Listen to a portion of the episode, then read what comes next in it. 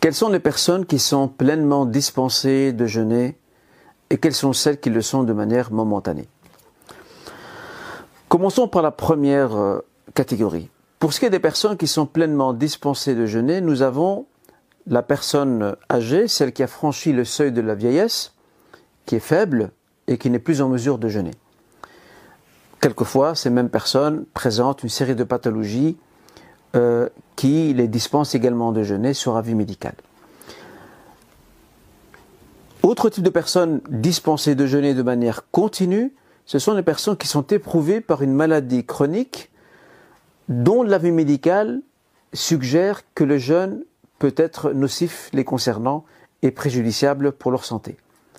Ces deux catégories sont celles qui sont dispensées, ou ces deux types de personnes, ce sont ces personnes-là qui sont dispensées de jeûner euh, leur vie durant.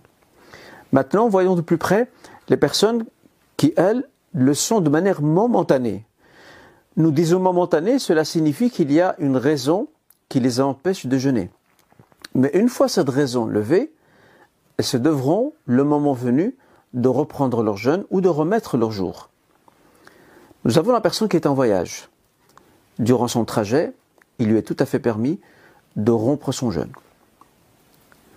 Et lorsqu'elle rompt son jeûne, elle devra le remettre plus tard, au nombre de jours non jeûnés. La personne malade également, une personne malade qui ne pourrait supporter le jeûne, mais une maladie qui n'est pas chronique. Elle aussi sera invitée à remettre ses jours plus tard. Et le verset coranique est très clair là-dessus. Quant à ceux d'entre vous qui sont malades ou qui sont en voyage, ils se devront de remettre un jour équivalent ou un nombre de jours équivalent. Donc je remets le nombre de jours équivalent à ceux que je n'ai pas jeûné.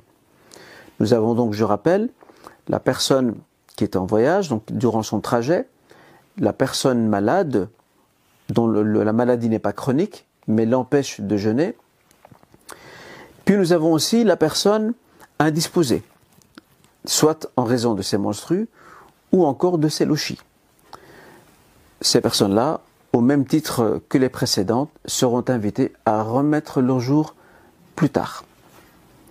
Puis nous avons une dernière catégorie, c'est la personne, la femme enceinte et celle qui allait. Si l'avis médical préconise que la femme enceinte et celle qui allait se doivent de s'abstenir de jeûner, à ce moment-là, elles cesseront ou elles éviteront de jeûner et remettront leur jour dès que possible.